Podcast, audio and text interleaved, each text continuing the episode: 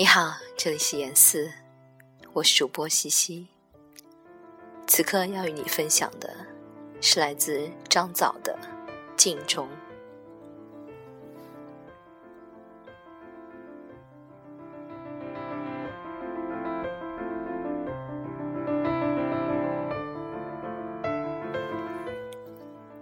只要一想起一生中后悔的事，梅花。便落了下来。